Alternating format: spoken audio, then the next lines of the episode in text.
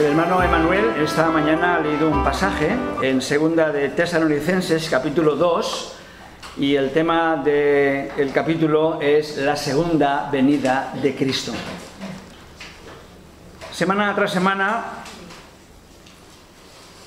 no sé lo que voy a traer durante la semana, oro, pienso, leo la Biblia, busco al Señor para que Él me dirija en qué es lo que quiere que predique. A menos que pues predique de una serie, como hemos hecho en el Evangelio según San Juan.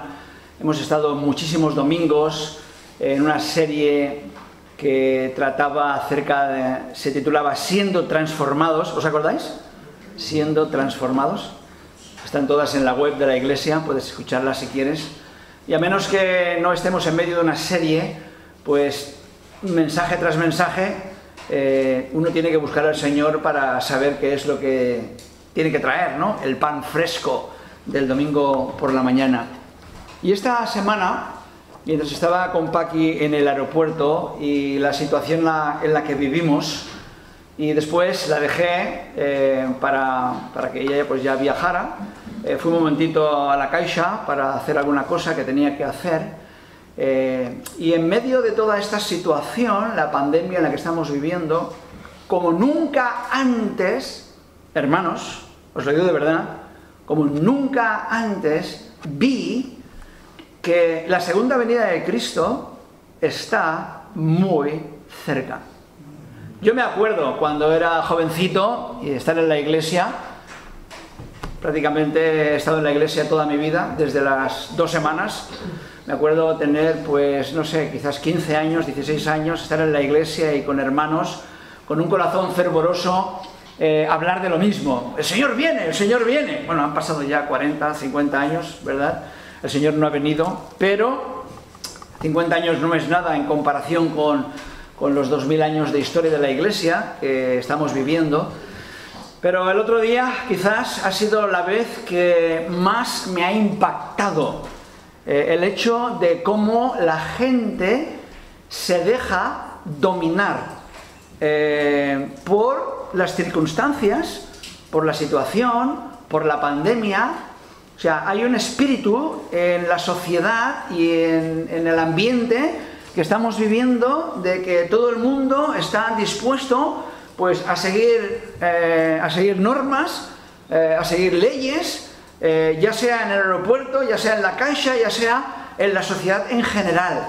Y realmente estamos viviendo un dominio de la población en muchos aspectos, a nivel económico, a nivel social, a nivel moral, a nivel eh, pecaminoso también. El grupo LGTB bueno, seguramente cuando Sodoma y Gomorra, pues ese grupo ya estaba muy activo, ¿no? El grupo LGTB, pero hoy en día, pues todos eh, solicitando y pidiendo sus derechos eh, y no digas nada porque estás fuera de lugar. Pero realmente estamos viviendo en una situación, en un momento donde todo se está preparando para que el Señor Jesucristo vuelva a la tierra y lo primero que va a ocurrir es el rapto. Así que en esta mañana me gustaría, no sé si terminaremos hoy o quizás nos extenderemos al domingo que viene también. Hoy vamos a ver algunos aspectos de las circunstancias que nos rodean eh, en este tiempo preparatorio de la segunda venida de Cristo. Pero es inminente que los cristianos estemos preparados porque el rapto podría ser en cualquier momento, en cualquier momento. Y si no eres hijo de Dios, no te vas a ir en el rapto. Paqui no se fue a Estados Unidos porque no es americana. Si hubieras tenido un pasaporte americano, comentaba que allí en Frankfurt, en la cola para entrar en el avión, habían americanos volviendo, regresando, habían musulmanes y una le dice a la otra, sí, sí, pero tienen pasaporte americano, así que hay que dejarles entrar pasaporte americano. Tienes pasaporte americano, vuelas a Estados Unidos. No tienes pasaporte americano, no vuelas a Estados Unidos. tienes el pasaporte espiritual sellado con la sangre de Cristo, te vas en el rapto, entras al cielo. No tienes el pasaporte, no tienes el sello del Espíritu Santo, no entras al cielo. Es así de claro. Y es una realidad que Cristo puede venir en cualquier momento y tenemos que estar preparados para su venida y tenemos que estar con los ojos bien abiertos. Así que el hermano Emanuel ha leído en 2 de Tesalonicenses capítulo 2 este capítulo acerca de la segunda venida de Cristo. Vamos a abrir nuestras Biblias en esta mañana, en el capítulo 3 de Segunda de Timoteo, y vamos a leer también unos versículos acerca del mismo tema. Dice lo siguiente: También, también, Segunda de Timoteo, capítulo 3. Segunda de Timoteo, capítulo 3. También debes saber esto, que en los postreros días vendrán tiempos peligrosos. Los postreros días son los días en los que estamos viviendo ahora mismo, los postreros días. Porque habrá hombres amadores de sí mismos, avaros, vanagloriosos, soberbios, blasfemos, desobedientes a los padres, ingratos, impíos, sin afecto natural, implacables, calumniadores, intemperantes, crueles, aborrecedores de lo bueno, traidores, impetuosos, infatuados, amadores de los deleites más que de Dios, que tendrán apariencia de piedad, pero negarán la eficacia de ella. A estos evita, porque de estos son los que se meten en las casas y llevan cautivas a las mujercillas cargadas de pecados, arrastradas por diversas concupiscencias. Estas siempre están aprendiendo y nunca pueden llegar al conocimiento de la verdad. Y de la manera que Janes y Jambres resistieron a Moisés, Así también estos resisten a la verdad, hombres corruptos de entendimiento, réprobos en cuanto a la fe, mas no irán más adelante porque su insensatez será manifiesta a todos, como también la fue la de aquellos. Hasta aquí la palabra del Señor. Vamos a orar que el Señor bendiga su palabra. Padre, te damos gracias por tu palabra. Pedimos ahora, Señor, que tu Santo Espíritu la revele, la ilumine a nuestros corazones Señor, que no seamos cristianos domingueros, sino seamos cristianos eh, bíblicos, eh, verdaderos. Señor, que podamos vivir el cristianismo cada día de la semana, cada año de nuestras vidas, cada mes del año, y que, Señor, sobre todas las cosas mantengamos esa comunión contigo constante, Padre. Qué maravilla es encontrarte, qué maravilla es convertirse, qué maravilla es recibir tu Santo Espíritu. Qué maravilla es creer tu palabra. Qué maravilla, Señor, es esperar tu venida. Pedimos que ahora, Señor, tú abras nuestro entendimiento para comprenderla un poco más, Señor, y que hagas una obra en medio nuestro. Danos un avivamiento de lo alto. Que cada uno de nosotros a nivel personal tenga un avivamiento de amor hacia Jesucristo, de amor hacia tu palabra, de amor hacia la iglesia, de amor hacia el Espíritu Santo de amor, Señor, hacia la verdad, de amor para predicar y testificar y llevar a otros a Cristo. Que podamos saber y experimentar lo que es la humildad, Padre, lo que es, Señor, el ser niños, como tú dices. Si no nos convertimos como niños, no podremos entrar en el reino de los cielos. Oh Padre, que no dudemos de ti, de tu palabra, y que, Señor, podamos eh, ir adelante conociéndote más y más y dándote a conocer en el precioso y bendito nombre de Cristo Jesús. Amén. Si no conocemos a Cristo, eh, como la mayoría de personas, entonces las cosas que he mencionado antes, eh, en esta situación en la que estamos viviendo, tan rara, tan diferente, tan como que tienes que hacer lo que te dicen y todo el mundo pues está realmente por el tema. Y bueno, pues eh, hay mucha gente preocupada eh, por la situación en la que estamos viviendo, si no conoces a Cristo, todas estas cosas no te dicen nada, simplemente pues a lo mejor tú dices, sí, no, ya ha habido otras pandemias en otro tiempo, y es verdad, es verdad, pero parece ser que todo se está eh, juntando, como he dicho, para esa venida secreta del Señor Jesucristo, en el que Él vendrá y raptará su iglesia y nos llevará. Si conoces a Cristo, entonces al leer su palabra, al ver todas las circunstancias alrededor y al saber que estamos viviendo en los últimos tiempos, en los posteriores tiempos, entonces tienes un deseo de prepararte, tienes un deseo de, vivir para Cristo. Y tenemos un deseo de andar con el Señor. La pregunta es si Cristo viniera secretamente en el rapto antes de estas Navidades, que no pudiéramos ni llegar a celebrar las Navidades del 2020, la pregunta es, ¿estás preparado? ¿Estás listo? ¿Te irías con el Señor? Eh, la pregunta es, ¿quieres irte con el Señor? Eh, ¿Te da igual? ¿Te importa eh, lo que la palabra de Dios dice? Bueno, Jesús en una parábola, en la parábola de la higuera, nos dice que cuando la rama está tierna y salen las hojas, la higuera está anunciando el verano, el verano está cerca. Lo leemos esto en el libro de Mateo. Dice, de la higuera aprended la parábola. Cuando ya su rama está tierna y brotan las hojas, sabéis que el verano está cerca. Así también vosotros, cuando veáis todas estas cosas, conoced que está cerca a las puertas. Por supuesto, esto lo, dice Jesús en, el libro de Mateo, capítulo 24, en el contexto de que Cristo ya ha venido secretamente en el rapto, ha empezado la, gran tribulación y ahora estamos viendo todo lo que Mateo 24 nos está explicando. Muchos terremotos, guerras, eh, básicamente lo que estamos viendo, lo que estamos viendo nosotros en nuestros días son como dolores de parto.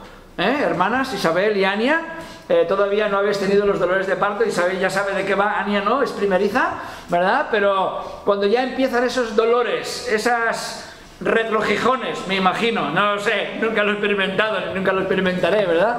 Pero los dolores de parto, uno ya sabe que ya va a nacer el bebé y el mundo está experimentando dolores de parto. La Biblia nos da señales claras de la segunda venida de Cristo.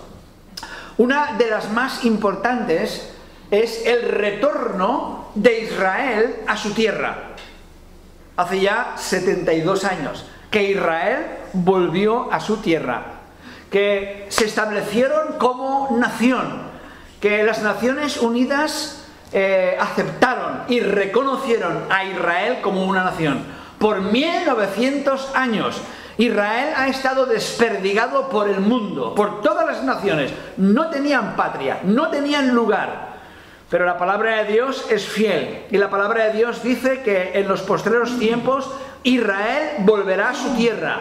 Será reconocida por, los gobiernos mundiales. Y es lo que vimos eh, el 14 de mayo del año 1948 Israel se estableció. En el año 70, después de Cristo, como ya todos sabemos, y lo veremos en la clase de historia de la iglesia, el emperador Tito, el general Tito, eh, llegó a Judea, llegó a Jerusalén y destruyó por completo la ciudad. Destruyó la ciudad, destruyó los muros, destruyó el templo de Dios, se llevaron a, los habitantes de Israel, se los llevaron cautivos, el templo, las piedras del, del templo de tan, tan impresionante que construyó Herodes, eh, no quedó piedra sobre piedra. Hubieron mil personas que se escondieron en una montaña que se llama La Masada.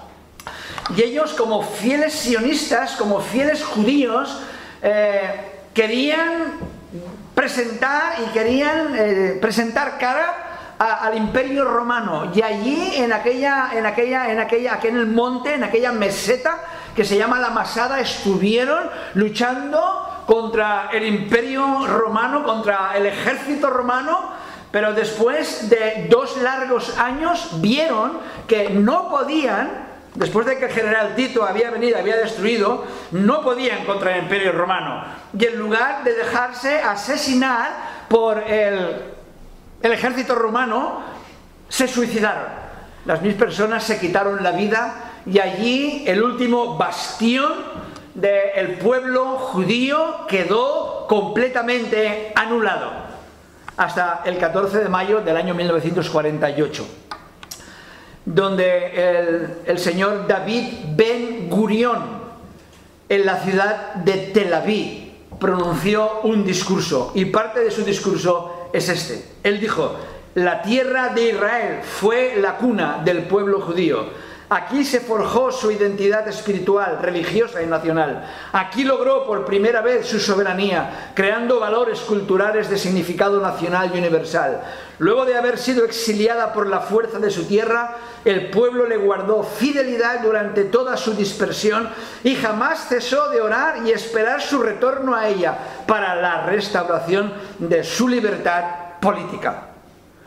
Por supuesto no creo que eh, David Ben Gurion era cristiano, eh, seguramente pues creía en sus antecedentes, eh, quizás en el Antiguo Testamento, pero no era realmente pues cristiano, pero él orgullosamente dio este discurso y ese día, en el 1948, la nación de Israel fue otra vez establecida. Y es una potencia mundial. Realmente una mancha pequeñita en medio de ese, de ese, mapa universal, rodeada por tantas, eh, tantos gobiernos árabes, y Israel realmente pues, destaca eh, en la historia, destaca en los días actuales eh, como pues, descubridores de tantas maravillas, premios nobles. Es impresionante lo que Israel ha podido hacer en 72 años.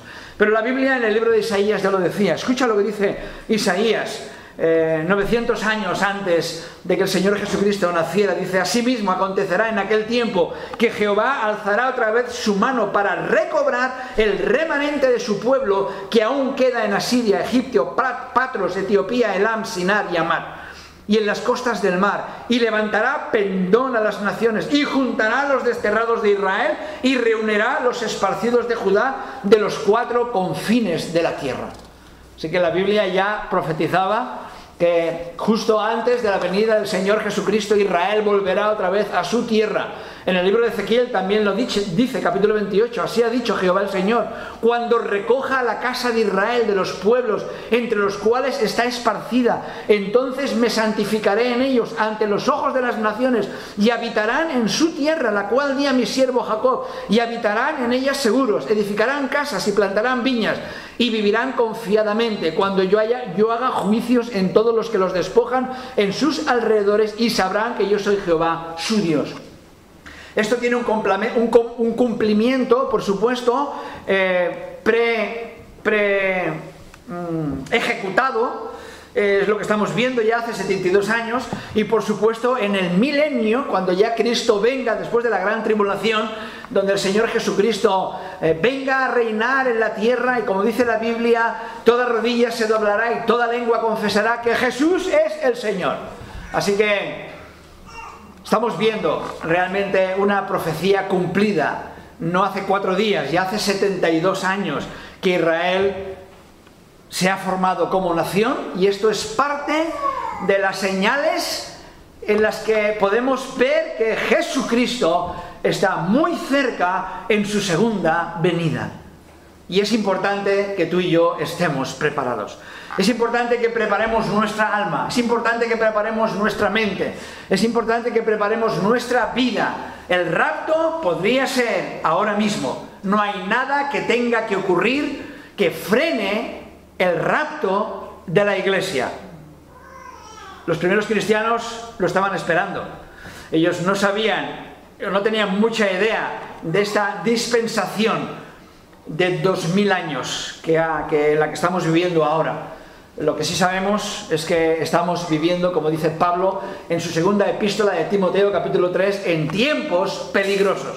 Dice aquí en el capítulo que hemos leído de segunda de Timoteo, también debes saber esto, le dice Pablo a Timoteo, que en los postreros días vendrán tiempos peligrosos, tiempos peligrosos. Estos tiempos peligrosos estamos viviendo ahora, porque no cabe duda que estamos viviendo en tiempos peligrosos, haz una encuesta por la calle pregúntale a la gente, eh, no le digas nada de la Biblia, pregúntale y dile, ¿estamos viviendo en tiempos peligrosos? A ver qué te dicen. Te dirán que sí. Solamente tienes que mirar un poco el, globo, el globo terráqueo y ver el lío en el que el planeta Tierra está metido, en la pandemia, en guerras, hambres. Impresionante. Estamos viviendo tiempos peligrosos. Hermanos, son tiempos, la palabra que usa el griego es la palabra chalepos.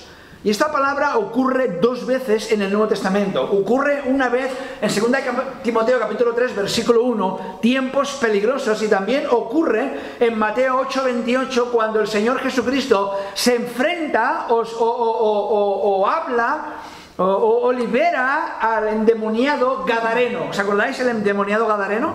Que dice la Biblia que estaba en los sepulcros, que lo encadenaban con cadenas y rompía las cadenas y no había nadie que pudiera acercarse al endemoniado Gadareno que dormía en los sepulcros. La Biblia dice que este hombre era feroz. La palabra chalepo, la misma palabra. Dos veces esta palabra sale en el Nuevo Testamento, una es en 2 de Timoteo, otra es en el Evangelio de Mateo capítulo 8, cuando el endemoniado Gadareno. Cuando llegó a la orilla, la tierra de los gadarenos, gadarenos, vinieron a su encuentro dos endemoniados que salían de sus sepulcros feroces. tú no querías encontrarte con estos hombres, ¿te imaginas? Eh, con más de mil demonios dentro, feroces, la gente estaba aterrorizada de ellos. Feroces, pero no un poco. La Biblia dice feroces en gran manera. No he mirado la palabra gran en el griego, no la he mirado, pero no me extrañaría que fuera la palabra mega. Mega. Feroces de una forma mega. Feroces en gran manera. Tanto que nadie podía pasar por aquel camino. O sea, tenían el camino confiscado. Eran feroces. No querías encontrarte con ellos. La gente les evitaba. La gente en lugar de pasar por ahí, por, usando por ese camino, daba la vuelta y los evitaba, porque eran feroces. Hermanos, estamos viviendo en tiempos feroces. quizás no nos hemos dado cuenta. A lo mejor para nosotros la pandemia es, bueno, pues es una pandemia más, ya encontrarán la vacuna, no pasa nada. Estamos viviendo en tiempos feroces. La Biblia dice que el diablo es un león rugiente, feroz, y él anda buscando a quien devorar. Escuché una vez, yo me imagino que la persona que lo dijo pues quería confiar mucho en el Señor y es lo que tenemos que hacer todos nosotros, ¿no? Pero escuché una vez de alguien que dijo, el diablo es como un león, sí es rugiente, ruge mucho, pero no tiene dientes. No me lo creo, no me lo creo. El, el león rugiente, el diablo, tiene dientes. Yo no sé si tú has visto la sangre correr de los mordiscos que él ha dado a varios o a muchos. Quizás los órganos eh, por ahí tirados de los zarpazos y los bocados que ha dado. No, no, la Biblia dice que el diablo es un león rugiente que busca a los cristianos con el propósito de devorarlos. O sea, tiene dientes, ya lo creo que tiene dientes. Así que estos tiempos son tiempos violentos. Es lo que estamos viendo. Tiempos violentos, tiempos feroces. La palabra, esta palabra chalepos, como ya hemos visto en el endemoniado gadareno, se usa también para ciertas actividades demoníacas que hoy en día están de moda. El príncipe de este mundo, el diablo, eh, él pues tiene un gran avivamiento con muchísimas personas alrededor del mundo, hay una, hay una actividad demoníaca muy fuerte y muy potente. Eh, no te invito a que lo investigues, ni lo busques, ni te intereses por ello. No costaría mucho encontrarlo, pero mejor estemos alejados lo máximo posible y muy cerca del Señor. Pero esta palabra chalepo se usa para todos estos sinónimos que he usado, tiempos violentos, feroces, usado para actividades demoníacas, algo salvaje sin domesticar. Es como si te metieras en, una habitación con 10 cobras, o 10 pitones, o 10, yo qué sé, algo, algo muy salvaje, sin domesticar. Sería, sería peligroso, ¿no? Sería muy peligroso. A mí no me invitas a que venga a tu casa si tienes serpientes, ¿verdad? Me costará venir, pero, pero se usa para, para animales salvajes sin domesticar algo muy difícil de soportar, algo angustioso. También se usa para moralidad corrompida, una moralidad corrompida. Y hoy en día esto está, pues, al alcance de todo el mundo. Esa moralidad corrompida. La Biblia habla de gente peligrosa. Gente peligrosa. El apóstol Pablo le dice a Timoteo, Timoteo, tienes que saber esto. Si hay algo que tienes que saber, es esto. Es importante que sepas otras muchas cosas, pero esto lo tienes que saber. Y es importante que nosotros tomemos nota de esta o de este consejo que Pablo le da a Timoteo. Hermanos, necesitamos saber esto. Estamos viviendo en los postreros días y que los postreros días no son tiempos fáciles, sino son tiempos peligrosos. Un sinónimo, un sinónimo para la palabra chalepos, un sinónimo, es la palabra agrios. Bueno, ya sabemos, ¿no? Lo que la palabra agrios significa. No sé si... Un poquito de agua, por favor. No sé si alguna vez has tomado algo agrio. Pues yo me acuerdo hace muchos años, me parece que ya lo he mencionado esto, estando en una campaña evangelística, los jóvenes teníamos un hambre impresionante. Y vimos ahí un jarrón de leche y lo primero que hice yo fue a eché mano al jarrón de leche y pegué un trago y tuve que escupir porque estaba agrio. No hay nada peor que leche agria. Eh, realmente es repulsivo, repulsivo. Bueno, eh, un sinónimo para chalepos es la palabra agrios. Y el problema es la ceguera espiritual de muchos cuando no somos capaces de comprender ni visualizar los tiempos peligrosos en los que estamos viviendo. Eh, no solamente a nivel físico, sino sobre todo a nivel espiritual. Tiempos difíciles de discernir, tiempos verdaderamente devastadores. Gracias. Tiempos verdaderamente devastadores. Bueno, el no creyente, por supuesto, no se dará cuenta de todas estas cosas. Él simplemente dirá, pues es normal, esto va en ciclos, ya lo estamos viviendo un ciclo y no pasa nada, y todo lo que he mencionado acerca del movimiento LGTB y la moralidad corrompida y los asesinatos y las guerras y las pandemias y los terremotos y la hambruna que hay en el mundo, la gente no creyente pues simplemente no se da cuenta y no lo sabe que estamos viviendo tiempos peligrosos.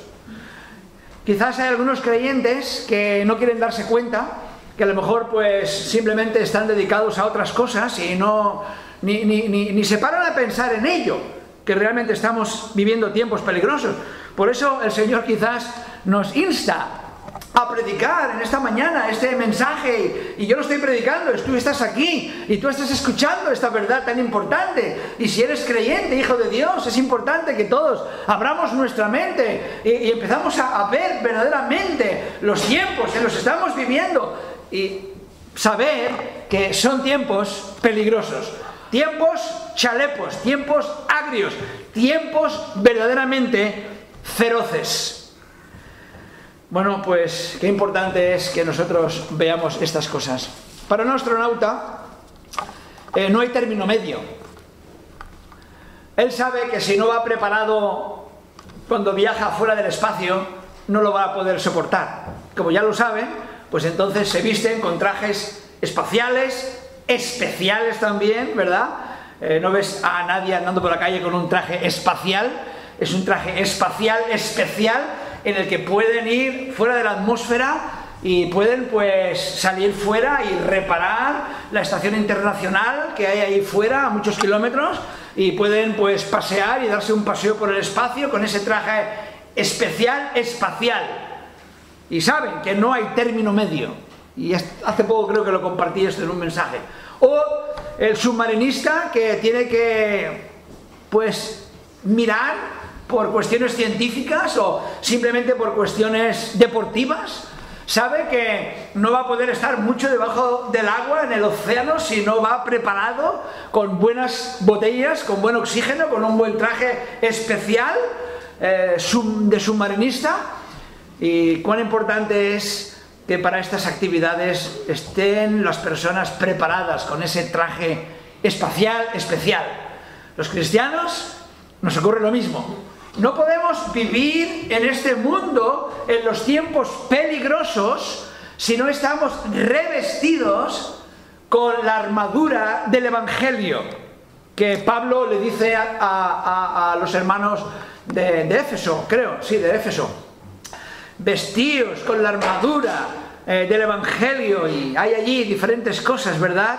Cuán importante es que estemos revestidos de la armadura del Evangelio, la armadura del cristiano, cuán importante es que estemos revestidos de la justicia del Señor Jesucristo. Es de la única manera que vamos a poder soportar y es la única manera en que vamos a poder ser llevados, raptados, zarpazo, cuando el Señor venga.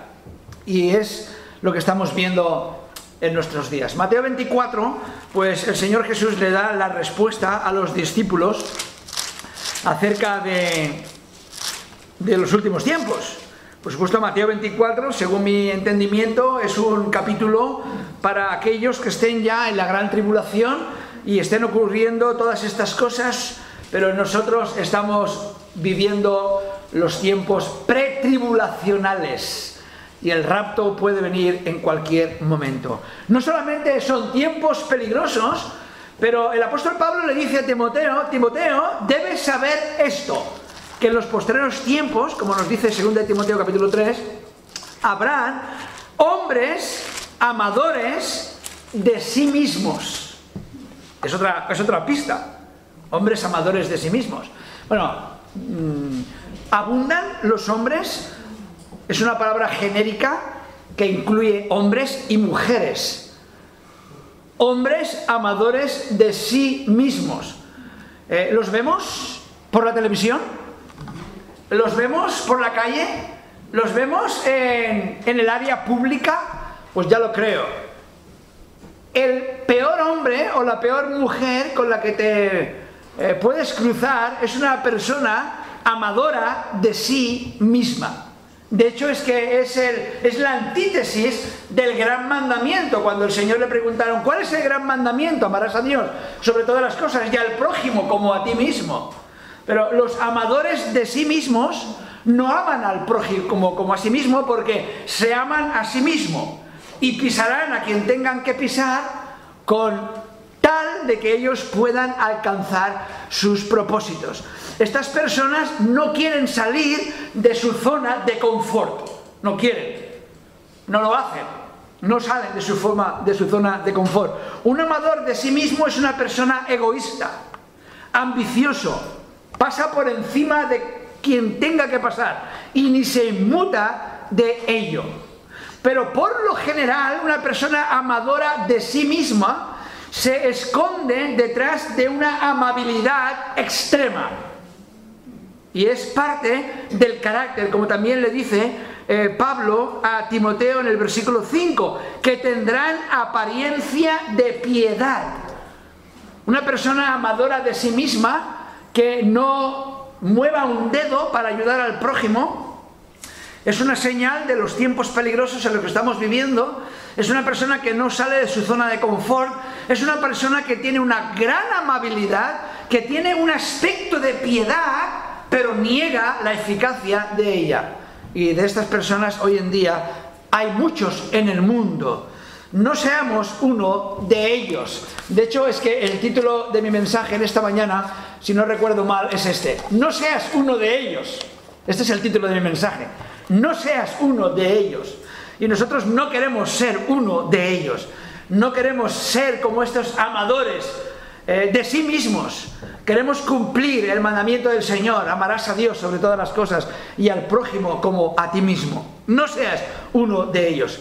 Se cuenta de un vuelo donde el avión entró en muchas turbulencias y los motores dejaron de funcionar. El piloto sale de la cabina, de la cabina del pilotaje, con un paracaídas eh, y le dice a todo el mundo, mientras abría la puerta para saltar, no os preocupéis, ahora vengo, voy en busca de ayuda. Una persona amadora de sí misma, ¿verdad? El piloto sería el último que tendría que dejar el avión.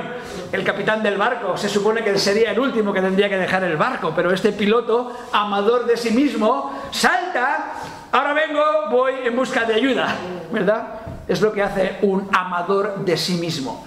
Y el apóstol Pablo le dice a Timoteo, ten cuidado, debes saber esto, vives en tiempos peligrosos, van a haber personas que son avaras. nos dice aquí en la palabra de Dios, porque habrá hombres amadores de sí mismo, avaros. Es una palabra compuesta, la palabra avaro es una palabra compuesta de dos palabras, del amor y de la plata, del dinero. La palabra en el griego es filar, filarguros, una palabra compuesta, fileo, amor hacia el dinero. Una persona avara. Eh, una persona que solamente es amadora de sí misma, piensa en sí mismo, es amigo, filo y tiene orguros, plata, dinero. Es una de las características que el Señor Jesucristo ataca de aquel grupo de personas tan atacadas por Cristo, llenos de hipocresía. O sea, los fariseos. La Biblia dice en Juan 3 que Nicodemo era el principal de los fariseos. Y dice aquí en Lucas 16, 14, y oían también todas estas cosas los fariseos que eran avaros y se burlaban de él. ¿Sabéis que la avaricia y este amor al dinero es una señal de la apostasía que vivimos en los últimos tiempos? Y esto lo estamos viendo nosotros constantemente en muchas partes avaros. Hay mucha gente que lleva una máscara de religión y se las dan de ser muy espirituales.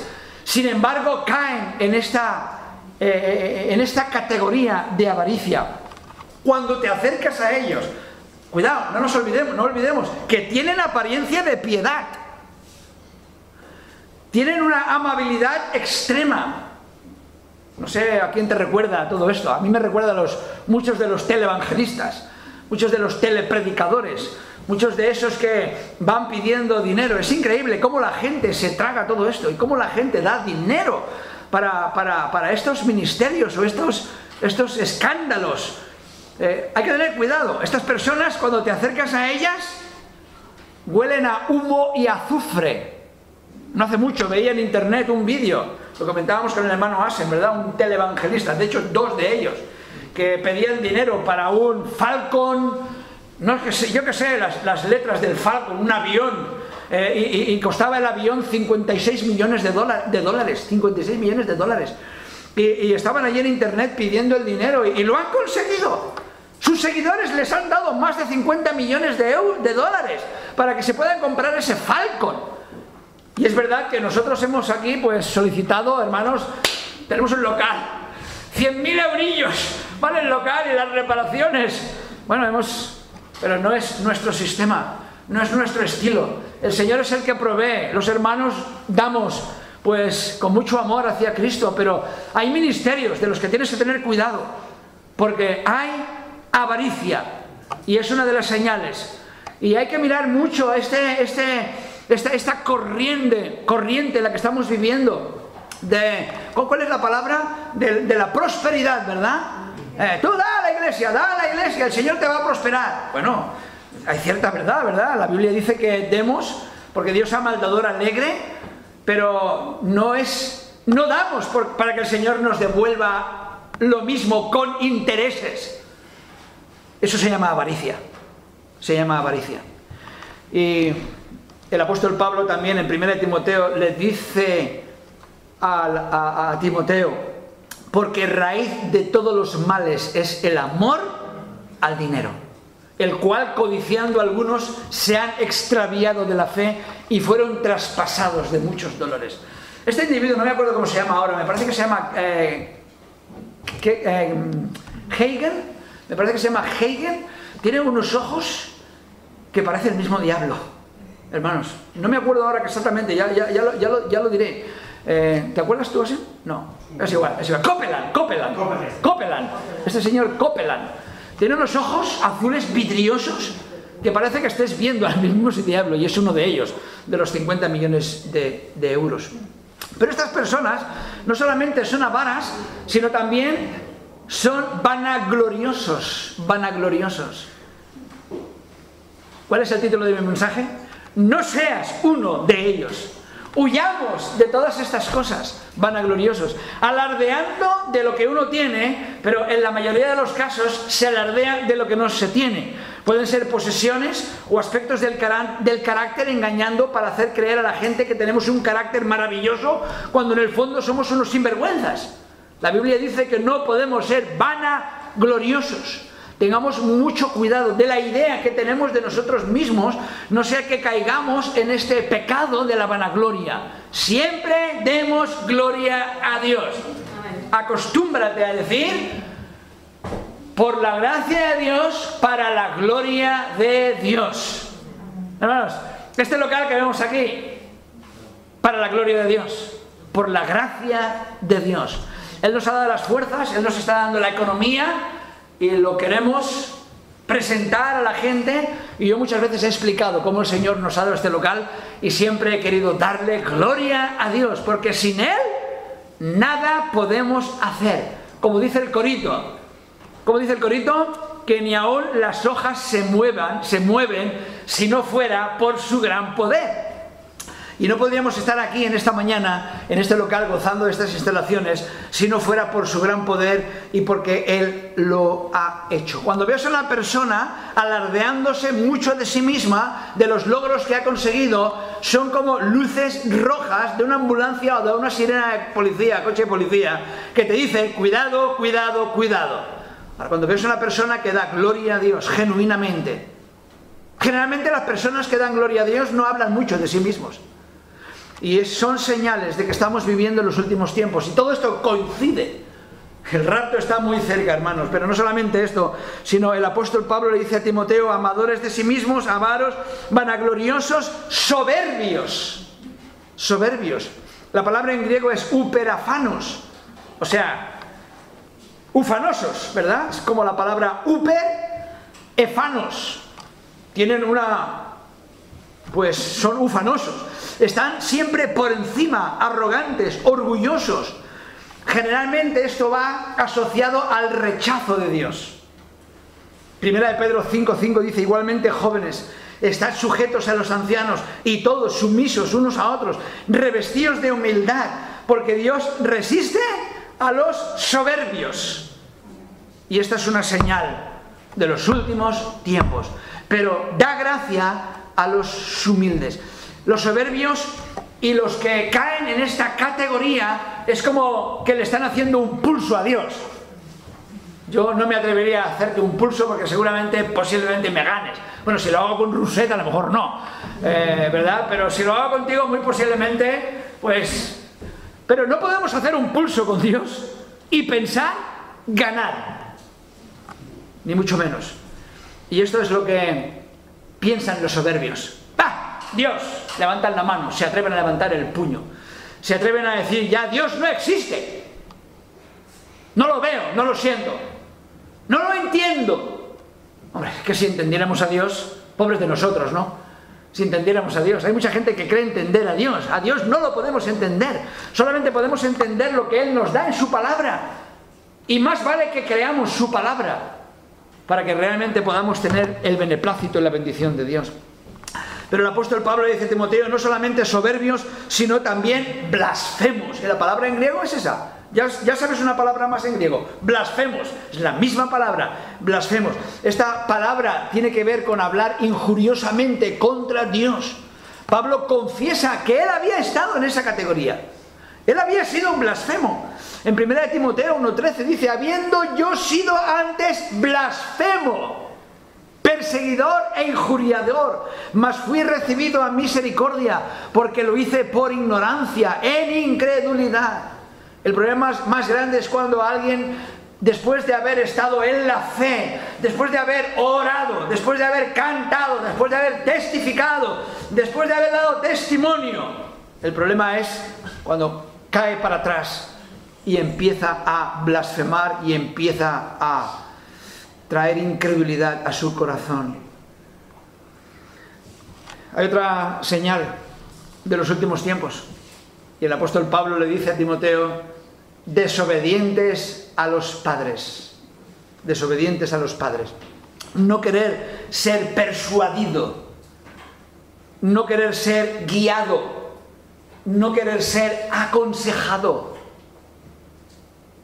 Todos en algún momento necesitamos un padre Dios nos ha dado, a los que Dios nos ha dado una esposa, una esposa o un esposo, Dios nos ha dado padres también, Dios nos ha dado personas quizás con, con más sabiduría espiritual, con más eh, carácter espiritual, con más solera espiritual a los que quizás podemos acudir, pero especialmente esta es una señal de los hijos hacia los padres. Y en los últimos tiempos, en los postreros días, los hijos serán desobedientes. Creer estar por encima, incrédulo a los consejos, ir por el camino opuesto a lo que dice el mapa o el GPS, ser testarudo. Romanos 1.30 dice, murmuradores, detractores, aborrecedores de Dios, injuriosos, soberbios, altivos, inventores de males, desobedientes a los padres. Todos es verdad que nacemos con una genética espiritual corrompida, muerta. ¿Y quién no ha sido desobediente a sus padres? Habrá algún hijo, seguro que hay alguno, más de uno, que ha sido un hijo modelo obediente a los padres, pero en general el carácter corrompido, el corazón muerto con el que nacemos, pues nos lleva a ser en general muchas veces desobedientes. Pero para eso está la conversión, cuando nos convertimos. Por eso oramos por nuestros hijos. Oh Señor, que te conozcan a una edad temprana.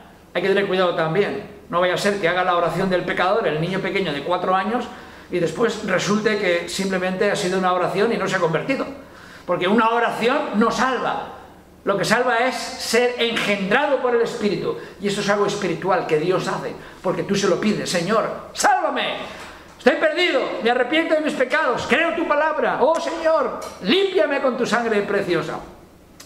Pero esto es lo que ocurre. Tenemos que orar por nuestros hijos. Muchos dicen, no encasilles al niño. Es una una filosofía ¿no? de hoy en día, ¿no? No lo encasilles, eh, no, no lo reprimas, déjalo, dale alas, dale libertad. La, estadística nos dice, y también la experiencia, que todos aquellos padres que han tenido, aquellos, perdón, todos aquellos hijos que han tenido padres fuertes, con principios sólidos, esos hijos, no estamos hablando de si es creyente o no es creyente ahora. Estamos hablando de una cultura general en la que en el hogar han habido padres y madres con principios fuertes, naturales. Los hijos han salido mucho mejor. Y eso es una realidad. Aquellos hijos que han tenido padres flojos, que les han simplemente dado cuerda y cuerda y como el mundo hoy en día nos dice, no lo encasilles. Los padres que han sabido colocar a sus hijos en este molde de nuestro hogar. Y estas son nuestras reglas y estas son nuestras, nuestras, nuestras ordenanzas bajo este tejado. Y mientras tú estés en este tejado, vas a tener que vivir por estos principios y por estas normas. El día que salgas de este tejado, pues entonces ya tú tendrás tu tejado y tú harás lo que tú creas conveniente, pero mientras estés bajo este tejado, tendrás que asumir estos principios y estas normas. Hogares fuertes, donde ha habido principios sólidos, los hijos han tenido una herencia maravillosa y es muy importante que nosotros podamos darle esta tensión a nuestros hijos. Padres que tenéis hijos pequeños, darle esta tensión a vuestros hijos. Importante. No seáis simplemente, no tengáis el puño flojo, la mano rota, la mano abierta. Vivir con principios sólidos. Eso que ocurre cuando yo cambio las cuerdas de mi guitarra. Para que una guitarra pueda ser afinada con rapidez, las cuerdas necesitan tensión al principio. Si tú colocas las cuerdas en una guitarra y no le das tensión, nunca podrás afinarla. Estamos hablando de cuerdas nuevas, cuerdas que todavía tienen que dar y estirarse, porque las cuerdas en una guitarra o en un instrumento de cuerda necesitan estirarse, llegar al punto de madurez donde ya el instrumento mantendrá el afinamiento por largo tiempo. Si yo pongo cuerdas nuevas aquí en mi guitarra y no les doy la tensión más de lo normal, las cuerdas en una guitarra necesitan tensarse al principio más de lo normal para que estiren lo que tengan que estirar y después ya la afinas afinas las cuerdas. Y rápidamente, cuando le has dado esa extra tensión, las cuerdas llegarán a un punto de madurez donde ya casi no tendrás que tocarlas porque de semana a semana pues el instrumento mantiene su afinamiento. Y es lo que necesitamos también con nuestros hijos. Bueno, aquellos que los tenéis. Los nietos ya poco podemos hacer también con los nietos, ¿verdad? No están bajo nuestro tejado, pero mientras tú tengas a tus hijos bajo tu tejado, busca esa tensión. Yo no digo que tengas que mantenerlos bajo tensión constantemente, no, hay tiempo para todo. Pero en general, manténlos en este molde con la tensión necesaria para que después puedan tocar adecuadamente y salga música preciosa de sus vidas. Cuán importante. Estamos terminando ya. Ingratos, tengo 10, estoy en la 8. Ingratos, voy a ir muy rápido. La palabra ingratos, acaristos. Romanos 1.21, pues habiendo conocido a Dios no le, no le glorificaron como a Dios, ni le dieron gracias, sino que se envanecieron. Es una característica de la ausencia de Dios en el corazón, ser ingrato. Y es importante que observemos estas cosas en los tiempos en los que estamos viviendo, con aquellas personas con las que nos relacionamos. La Biblia nos exhorta a dar gracias en todo. Primera Tesalonicenses capítulo 6. Dad gracias en todo, porque esta es la voluntad de Dios. Impíos. La palabra es anosios, sin santidad, sin consagración, sin justicia. Sin santidad, sin consagración, sin justicia, sin importar sin importar nuestras responsabilidades que tenemos hacia Dios y hacia los hombres. Primera Timoteo 1.9, conociendo esto, que la ley no fue dada para el justo, sino para los transgresores y desobedientes, para los impíos. Y Dios da la ley, aprieta las cuerdas para este tipo de personas, sin afecto natural. La palabra es astrosos, casi que suena como desastrosos, ¿verdad? La palabra astrosos. Sin amor por la familia, sin afecto natural. Lo dice Romanos 1.31 también, necios, desleales, sin afecto natural. Un sinónimo sería hostil a la benevolencia. Hay personas a las que tú quieres hacer bien y te dan y te responden con mal. La idea, vuelvo a repetir, es la idea de un animal salvaje sin domesticar. Esta palabra, astrosos, que no es agradecido. Un sinónimo, el antónimo sería filadelfos, amor hacia los hermanos y la familia. Así que hermanos, para terminar, todo esto son pues pinceladas. 10 aspectos. Hay 23 Posiblemente la semana que viene seguiremos con este pasaje. Hay 23 aspectos que tenemos que tener cuidado para no ser como ellos. Si tú miras esta lista y te ves reflejado en alguna de ellas, ves corriendo al Señor y dile, Señor, ayúdame. Ayúdame, Señor, a, a ser amador de Dios y de los hermanos, a no ser avaro, a no ser glorioso, a no ser soberbio ni blasfemo, que sea una persona obediente a los padres, a la, autoridad, que sea siempre agradecido, que sea piadoso, que tenga afecto natural por los hermanos y por ti sobre todas las cosas. Segunda de Timoteo 3. Debes saber esto. En los postreros tiempos te vas a encontrar con este tipo de personas. Hermanos, estamos viviendo en los últimos tiempos. Israel es una nación. Esto es una realidad que no podemos negar. Cristo está muy cerca. Pidámosle al Señor ayuda para que seamos los hijos de Dios que tenemos que ser, los cristianos que tenemos que ser, los esposos y esposas que tenemos que ser, los padres que tenemos que ser, los hermanos uno de otros que tenemos que ser, los hijos de Dios fieles que tenemos que ser para que podamos cada día más y más, como se ha hablado antes, tener ese carácter del Señor Jesucristo. Y si hoy viniera el rapto, que nos fuéramos con Él, ¿te vas a ir con Él? ¿Estás seguro? Si no estás seguro, acércate a Cristo, habla conmigo, puedo presentarte o Jacob o Najibe, ellos te pueden presentar también el plan de la salvación. O quizás, hermano, bueno, César o cualquiera, cualquiera de nosotros, es importante saber cómo presentar el Evangelio. Muy importante, si no sabes cómo presentar el Evangelio, estudialo. Estúdialo, hazte bueno compartiendo el Evangelio con otros. No hay nada mejor. Cerremos nuestros ojos para orar al Señor y darle las gracias. Padre, te damos gracias por esta nueva vida espiritual en Cristo que nos has dado. Te damos gracias, Señor, por ese pasaporte, ese sello del Espíritu en nuestros corazones. Te damos gracias por ese nuevo nacimiento, por esta seguridad que tenemos, que si vinieras hoy nos iríamos contigo, Señor. No dudamos ni en un momento que nos iríamos contigo, Señor, y el rapto va a venir muy pronto. Y tu venida está muy cercana, Padre. Señor, ¿dónde vemos todo lo que hemos presentado en esta mañana? Hay un lugar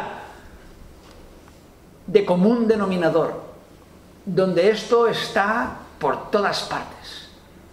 Y lo encontramos en la televisión, lo encontramos en las películas de Hollywood. Todas estas características están ahí metidas. Oh Señor, ayúdanos a que podamos discernir el qué ver y el qué no ver. Cuándo apagar la tele o la radio o los medios de comunicación y Señor, entrar en tu presencia y, y buscarte a ti, Señor. No queremos ser ermitaños, por supuesto, no es nuestra intención, pero sí que queremos ser sal y luz en este mundo oscuro y también sin sabor. Ayúdanos, Padre, a que en esta semana que ha empezado hoy podamos recordar estas verdades y podamos amarlas y abrazarlas. A ti nos encomendamos en el precioso y bendito nombre de Cristo Jesús. Amén.